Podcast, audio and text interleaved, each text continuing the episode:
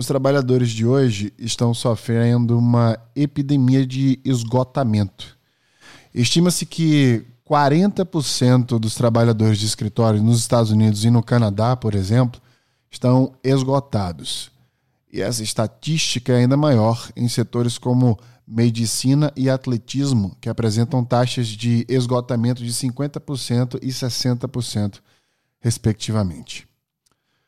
O perigo é que o esgotamento esteja relacionado ao baixo desempenho, à baixa autoestima. É esse sentimento de desesperança que tira essa energia, essa vitalidade que nós temos de viver.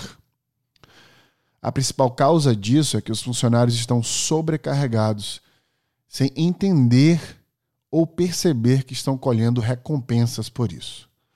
O Instituto de Política Econômica relata que entre 2000 e 2014 a produtividade econômica aumentou em 21,6% nos Estados Unidos, por exemplo. Mas os salários aumentaram apenas 1,8%. Para isso, uma pesquisa da Gallup relata que os funcionários americanos trabalham em média 47 horas por semana. Mas eles não são remunerados por essas horas extras, levando ao que chamamos de esgotamento. Hoje eu acordei com uma notícia de que um trabalhador morreu em, supermercado de, em um supermercado de Recife e o corpo foi simplesmente coberto por guarda-sóis e envolto com latas de cerveja. O local continuou funcionando. Hoje o podcast não vai ser fácil de gravar, muito menos de ouvir, porque é uma tentativa de, mais uma vez, humanizar a humanidade. No podcast anterior, eu falei sobre intelectualizar a humanidade, sobre a Revolução Industrial e hoje eu vou falar sobre as consequências de não utilizar a inteligência para trabalhar. No Brain Again Cast de hoje, a gente vai mostrar porque um cérebro estressado não é um cérebro inteligente. Hoje, a gente vai falar do verdadeiro valor que o seu bônus paga. Hoje, vamos falar de burnout.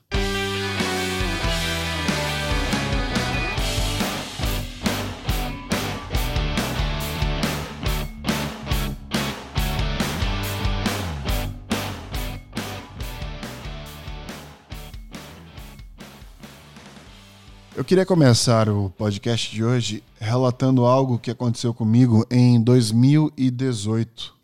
Tinha 31 anos, estava às vésperas do meu 32º aniversário, que acontece dia 10 de março de todo ano. Eu estava no Vale do Silício, é, numa fase extremamente estressante em diversos aspectos da minha vida e tive dois burnouts seguidos. O, o, burnout foi tão sério que eu, deitado no sofá, meu cérebro é, não conseguia sequer pensar em esticar os braços para pegar o controle para ligar a TV. Era interpretado como um esforço muito grande aquilo para mim. E ligeiramente eu consegui notar que isso estava consumindo a minha existência. Eu que já passei por processos similares quando, por exemplo, entrei em depressão quando morava na China. Foi aí que eu decidi mudar completamente a minha vida profissional e planejar essa mudança. É, foi de fato respirar um ar que eu necessitava. E neste podcast de hoje eu vou falar para vocês como eu fiz isso e como eu espero que vocês façam também. Quando eu me mudei para o Brasil, é, ano passado, em outubro do ano passado, de 2019, eu comecei a notar outras coisas que eu não notava quando eu frequentava o Brasil como turista, enquanto morador dos Estados Unidos. E é, é notar essas coisas que eu vou dividir com vocês, para mim foi muito pesado porque isso tem a ver com a saúde mental das pessoas que eu conheci e que eu trabalhei. O burnout, para quem não consegue ainda tangibilizar o que é, e a minha meta nesse podcast é falar o que é, como ele te afeta e como fazer para fugir dele, porque eu tenho ciência de que muita gente sequer sabe que está dentro de algum espectro de burnout, que são quatro espectros, até chegar de fato no pior de todos eles. A gente perde o pensamento claro, a gente perde poder criativo, a gente tudo isso vai de, de ralo abaixo, porque a gente começa naturalmente a focar na, nas piores coisas, nos piores cenários. Isso aumenta o pânico. O burnout faz com que você perca o seu poder de inteligência, de criatividade, de conexão. Você perde o poder de pensar. Seus pensamentos, portanto, ficam voltados para tudo que é ruim dentro do, dos possíveis cenários que eu sempre falo que não existe resposta única para as coisas, mas quando você está nesse estágio inicial, de burnout, você perde o senso de que a positividade é possível. Para para pensar em você mesmo e em pessoas ao teu redor. Quantas vezes você já ouviu as pessoas falando que vão tomar Rivotril ou que vão precisar de um remédio de concentração? Quantos amigos teus já falaram que tomaram vão tomar Vivans? ou precisam tomar calmantes. Essas coisas claramente te prejudicam, né? Se não for prescrito por um médico em um processo de tratamento que você está fazendo, é óbvio que essas coisas vão te prejudicar. Ou melhor, é óbvio que ter que tomar essas coisas significa que você chegou em um momento que está sendo fisiologicamente prejudicado por algo. Empresas como o Facebook, por exemplo, no Vale do Silício, criaram um departamento chamado Mental Health para cuidar da mente dos seus funcionários. Isso é tão sério que as empresas começaram a investir em departamentos de medicina internos para cuidar da saúde mental das pessoas. É possível, em várias empresas, por exemplo, no Vale do Silício, pedir licença mental para poder simplesmente não fazer nada. Numa no momento, numa década onde fazer nada já é fazer alguma coisa, porque o teu cérebro fica buscando pensar em algo que esteja te incomodando de alguma forma e este pensar te cria uma bola de neve ao ponto de você se iludir achando que trabalhar vai fazer você simplesmente esquecer. A frase muitas vezes dita preciso fazer algo para esquecer da vida é tão errada em tantos níveis, porque a vida não é em nenhum momento para ser esquecida. Ela é para ser vivida.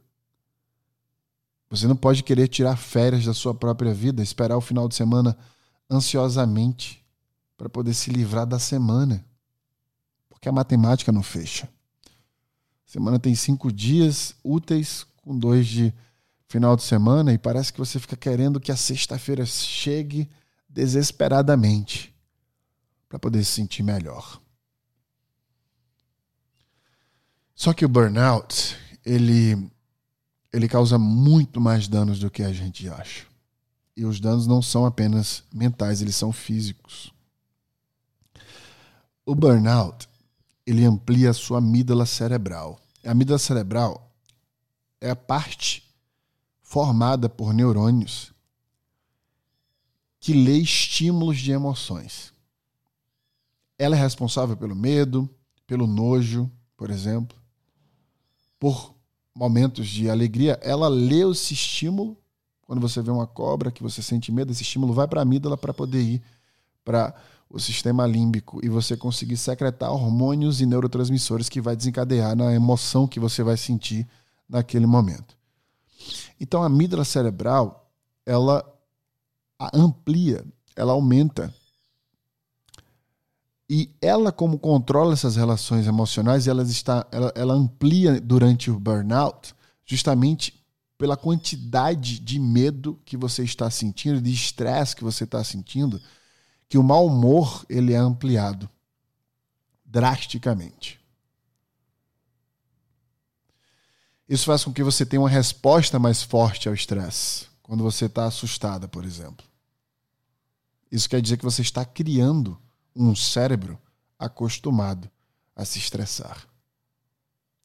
O burnout ele faz com que o, córtex pré-frontal, que fica ligeiramente atrás dos teus olhos, por exemplo, que é a parte responsável né, pelo funcionamento cognitivo, pela sua inteligência,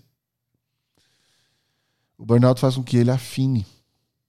Então você amplia fisicamente a amígdala cerebral com o foco no mau humor devido ao estresse e você afina a parte mais inteligente do teu cérebro, fisicamente. Isso acontece normalmente quando a gente vai envelhecendo, que a gente vai perdendo né, poder cognitivo. Isso quer dizer que você envelhece quando você tem burnouts para o cérebro.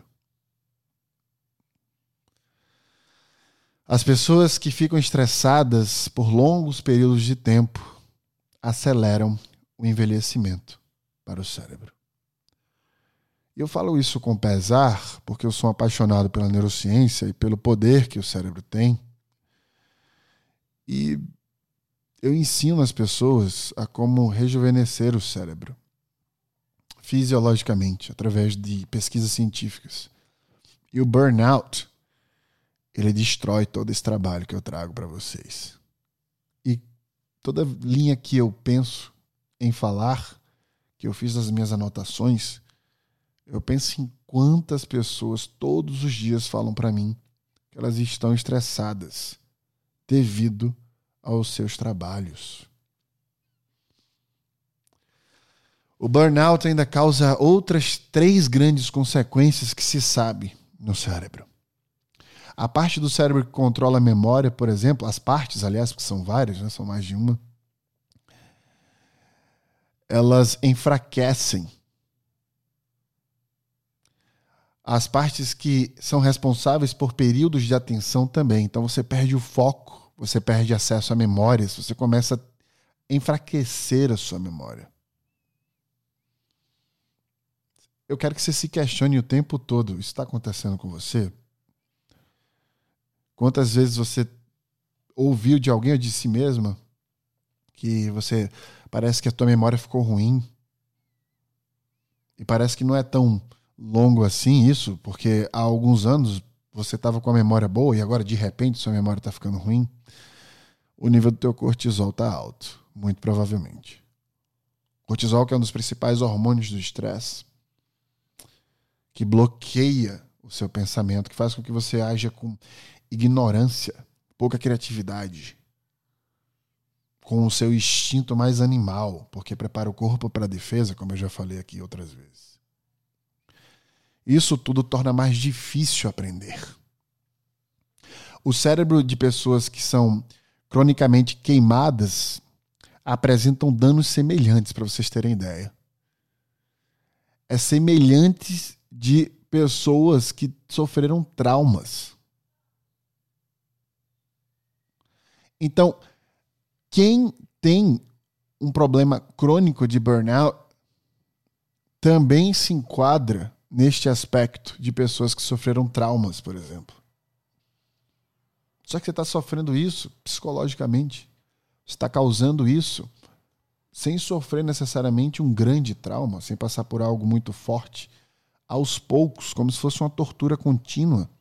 E teu cérebro fosse se acostumando com esse novo modo de viver sob estresse, sendo modificado fisiologicamente. O burnout reduz a conectividade entre as diferentes partes do cérebro. O que eu ensino que você deve fazer para expandir, ele causa o inverso. Isso leva à diminuição, como eu já falei, da criatividade, porque você para de conectar os dois hemisférios, da memória de trabalho e das habilidades de resolução de problema. O burnout, ele assassina a sua capacidade de produtividade. Bem, é muita coisa, é muita coisa ruim, é muita coisa forte que o burnout causa. E eu não quero passar esse podcast sem falar como você foge disso, que talvez seja o grande aprendizado de hoje. Eu queria que você se diagnosticasse, queria que você entendesse o quão sério isso é. E agora eu vou te dar algumas dicas para você começar a vencer o burnout. A primeira de todas é buscar ajuda psicológica mesmo. Buscar ajuda na família, buscar ajuda é, com profissionais que consigam, em terapias, tratar e te ajudar neste quesito. Você precisa mudar a sua forma de trabalhar, mudar o tempo que você trabalha, precisa conversar com o seu chefe, conversar com líderes dentro da sua empresa, conversar com o seu time se você for chefe de time, tente provocar este diálogo com as pessoas que trabalham com você. Você precisa entender como as pessoas estão se sentindo e o que deve ser feito para que elas mudem essa sensação dentro do dia a dia do trabalho. Essas mudanças precisam também ser físicas. Comece observando a sua respiração. Se você respira mais rápido e superficialmente, provavelmente você está tendo ataques de estresse. E nestes ataques você deve desacelerar o batimento cardíaco fazendo respirações profundas. Então a ciência fala que se você fizer 10 respirações profundas em momentos de crise de estresse, por exemplo, que você está se sentindo sem fôlego, você desacelera o batimento cardíaco, desacelera a pulsação sanguínea, a respiração vai fazendo com que o cortisol diminua no teu sangue. A respiração diminuída. Isso tem o objetivo de alongar cada inspiração e expiração. Esse exercício desacelera todo esse processo de respiração que eu já falei para você. Isso sinaliza ao cérebro que está tudo bem. Por isso, a sua amígdala cerebral irá então parar de enviar alertas de perigo. Isso faz com que você se livre daquele, naquele momento do cortisol e da adrenalina. Então, respirar, saber respirar é algo que você precisa treinar.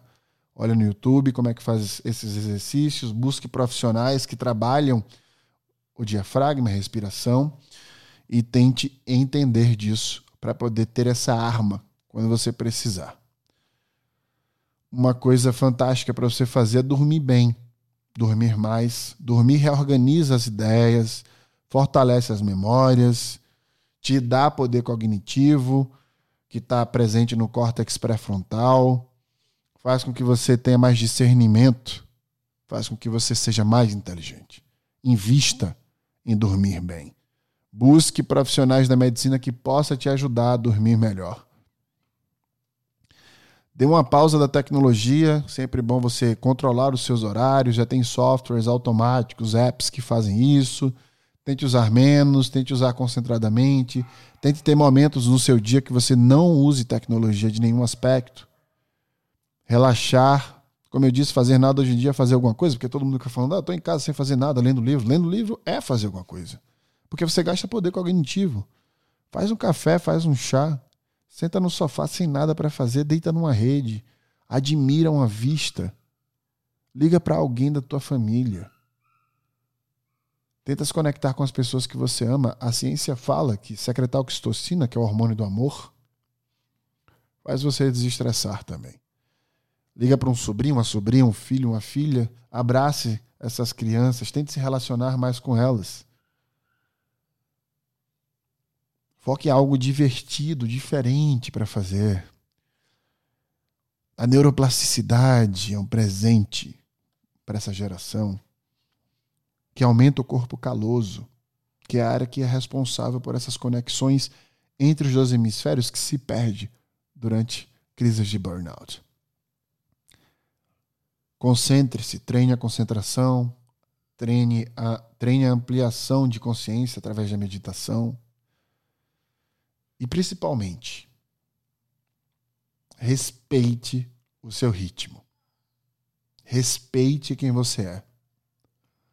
Não prostitua a sua vida por um salário, por um bônus, seus valores, seu propósito.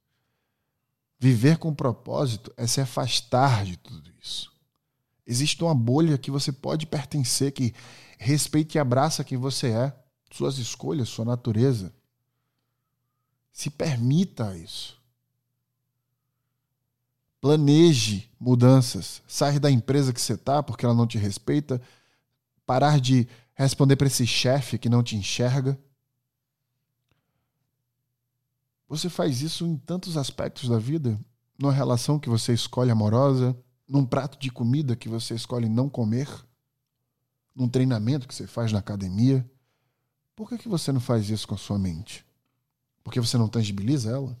Você não vê os danos que, que, que são causados no teu cérebro e por isso você não consegue usar sua própria inteligência para poder se cuidar? Não permita que outra pessoa danifique a sua existência. O burnout é uma das piores doenças que nós estamos nos causando diante desta geração. E só tem uma única pessoa no universo inteiro que pode fazer com que você não passe por isso. E você sabe de quem eu estou falando. Vejo você no próximo podcast.